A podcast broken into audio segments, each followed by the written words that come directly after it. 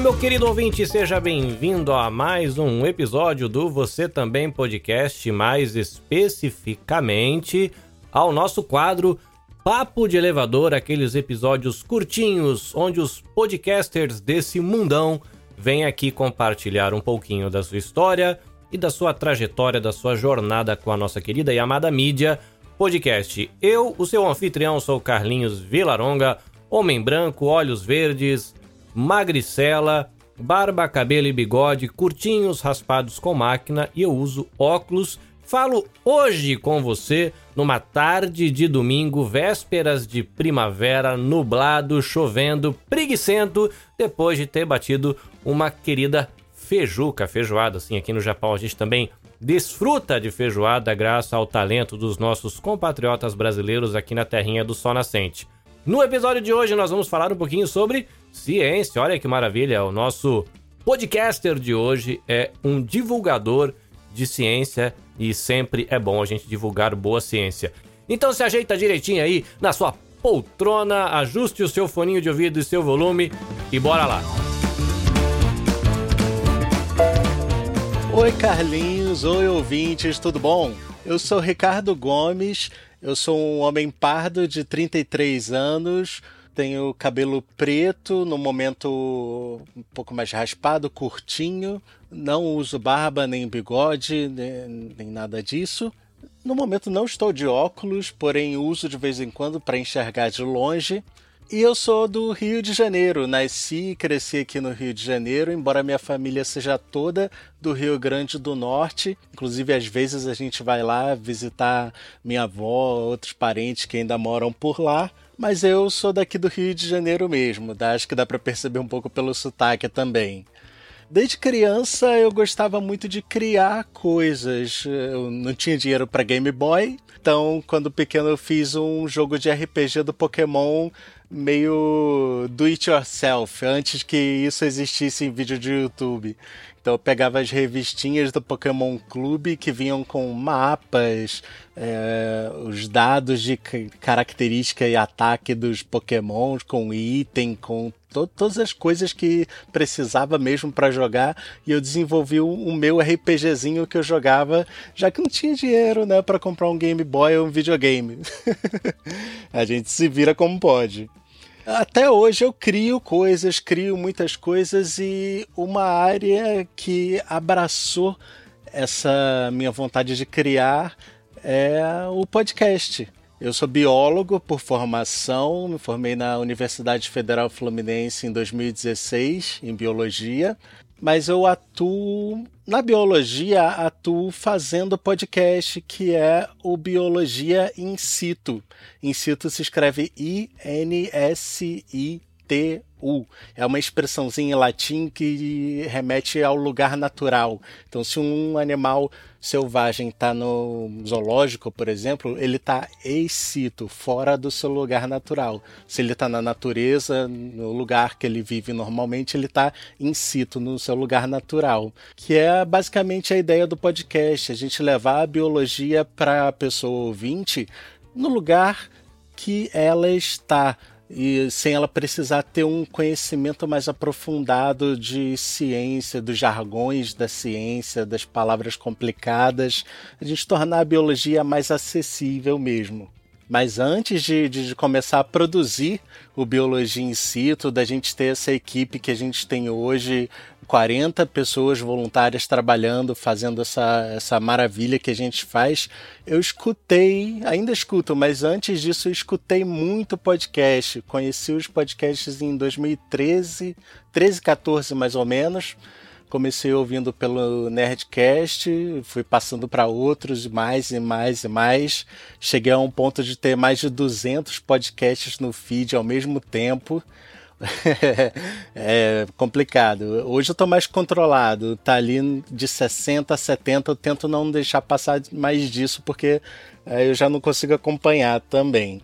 E por um desejo de ouvir mais conteúdo sobre biologia, é que eu pensei, poxa, vou eu então fazer esse conteúdo que eu gostaria de ouvir, porque se eu gostaria de ouvir, eu represento uma parte de um público pelo menos. Então deve ter mais gente que, assim como eu, quer mais conteúdo de biologia em forma de podcast.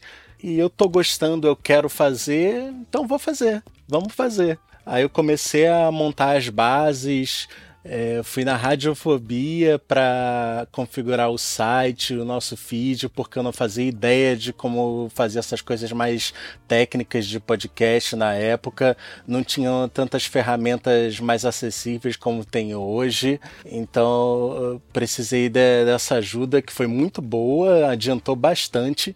E aí eu comecei a chamar nos grupos de Facebook, nas redes sociais, chamar pessoas para trabalhar comigo, porque já de início era uma ideia grande, não era um, um podcast que eu, que eu sabia que eu ia conseguir fazer sozinho, era um projeto realmente para uma equipe fazer. Então nós começamos com uma equipe de seis pessoas que nós conseguimos juntar e ah, depois em dois, começamos em 2020 na, na pandemia em 2021 nós vimos que nós podíamos fazer mais, então de um podcast nós passamos a ser um canal de divulgação científica em biologia, tendo o podcast como uma das frentes e as redes sociais como outra. Bom, uma experiência muito legal que a gente tem lá no Biologia in Situ é que, como a gente trabalha em grupo, a gente constrói muitas coisas em reuniões. É, é uma coisa que a gente tem, uma coisa que, que a gente brinca de vez em quando, é que nós fomos uma das poucas instituições que permaneceram democráticas nos últimos quatro anos de um certo governo aí. é, o que a gente tenta fazer lá é que cada equipe tem reuniões frequentes para que todas as pessoas das equipes tenham a chance de trazer as suas ideias e todo mundo ter uma mão, um, um dedo ali no material final. Todo mundo da equipe, para todo mundo da equipe se sentir mesmo produtor de todo o material. Porque às vezes acontece de você levar uma ideia, aquela ideia não ir para frente, já aconteceu com muitas ideias minhas, inclusive, mas quando uma ideia que você traz passa e vira um material, vira um, um bloco no podcast, vira uma postagem, a gente se sente tão, tão bem de, de ter podido contribuir em mais uma maneira naquele projeto que a gente tenta fazer com que todo mundo na equipe tenha essa sensação também, além do, do, do, trabalho comum que a gente já faz, que também é muito importante, senão a gente não conseguiria manter a frequência de postagens, de podcasts, de artes nas redes sociais. Ao mesmo tempo, esse trabalho em equipe, ele dá um trabalho, né? Com toda a redundância. Todo ano, no início de ano, a gente abre edital para chamada de novas pessoas para as equipes. Então, todo ano tem esse processo seletivo de conversar com as pessoas, explicar para elas como funcionam os bastidores do Biologia in situ, ouvir delas também as experiências, por que, que elas querem participar. A gente sempre fica muito lisonjeada de ter pessoas que se interessam e querem fazer parte disso que a gente faz, né, que a gente gosta tanto de fazer. Bom, mas esse é o trabalho que a gente faz lá no Biologia situ podcast. A gente tem podcasts sobre biologia em que a gente fala de economia, a gente já falou sobre o plano real e o beija-flor da nota de um real. A gente já falou em 2022, perto das eleições, a gente fez toda uma campanha com quatro episódios de podcast sobre os desmontes que as áreas de educação, saúde, FUNAI e meio ambiente estavam sofrendo, que são as áreas que são mais ligadas né, à biologia. Então a gente tem uma posição política também no nosso podcast. Quando a gente acha que é necessário, a gente vai e fala mesmo. E se eu puder deixar uma dica aqui para você que está querendo produzir um podcast, eu deixo duas, na verdade. O site mundopodcast.com.br do Thiago Miro, tem a, a equipe do Thiago também. É, assim, qualquer coisa que você imaginar, provavelmente lá já vai ter sua dúvida respondida. E uma outra coisa é o podcast do curso de podcasts do Léo Radiofobia, que é assim, uma das cabeças do podcast no Brasil.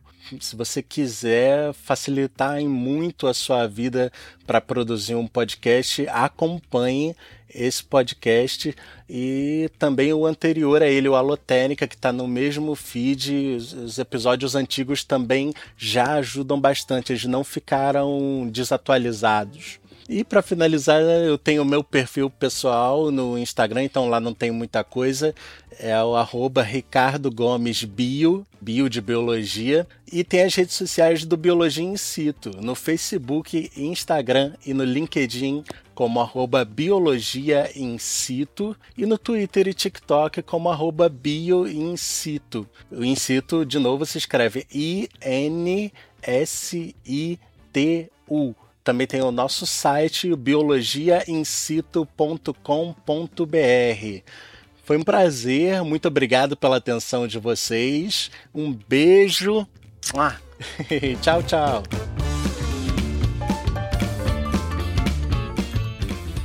Estou de volta, Ricardo. Obrigado por ter compartilhado um pouco da sua história com a gente, da sua jornada. Que projeto massa, que legal que você agregou tanta gente. Então, um abraço para toda a equipe do Biologia em Situ e curti demais a história do seu jogo de RPG feito em casa de maneira artesanal. Bom demais. Obrigado pelas dicas. E para você, meu querido ouvinte, se você quiser continuar acompanhando o que eu faço aqui no Você Também Podcast, a sua caixinha de ferramentas para a produção de podcasts, fica o convite para você me seguir no Twitter, nabecastjp, me seguir no Instagram, nabecast.jp, o nosso podcast, o Você Também Pode, está disponível nas plataformas de streaming e você ainda tem a oportunidade de fazer parte da nossa comunidade no Telegram e conhecer outros produtores da comunidade brasileira no Japão, a galera do coletivo Podosfera Nipo Brasileira. Então dá uma olhada aí no descritivo do episódio para você fazer parte também da nossa comunidade lá no Telegram. Foi bom demais ter você por aqui, espero ter você por aqui em outras oportunidades, em outros episódios. Até a próxima. Sayonara!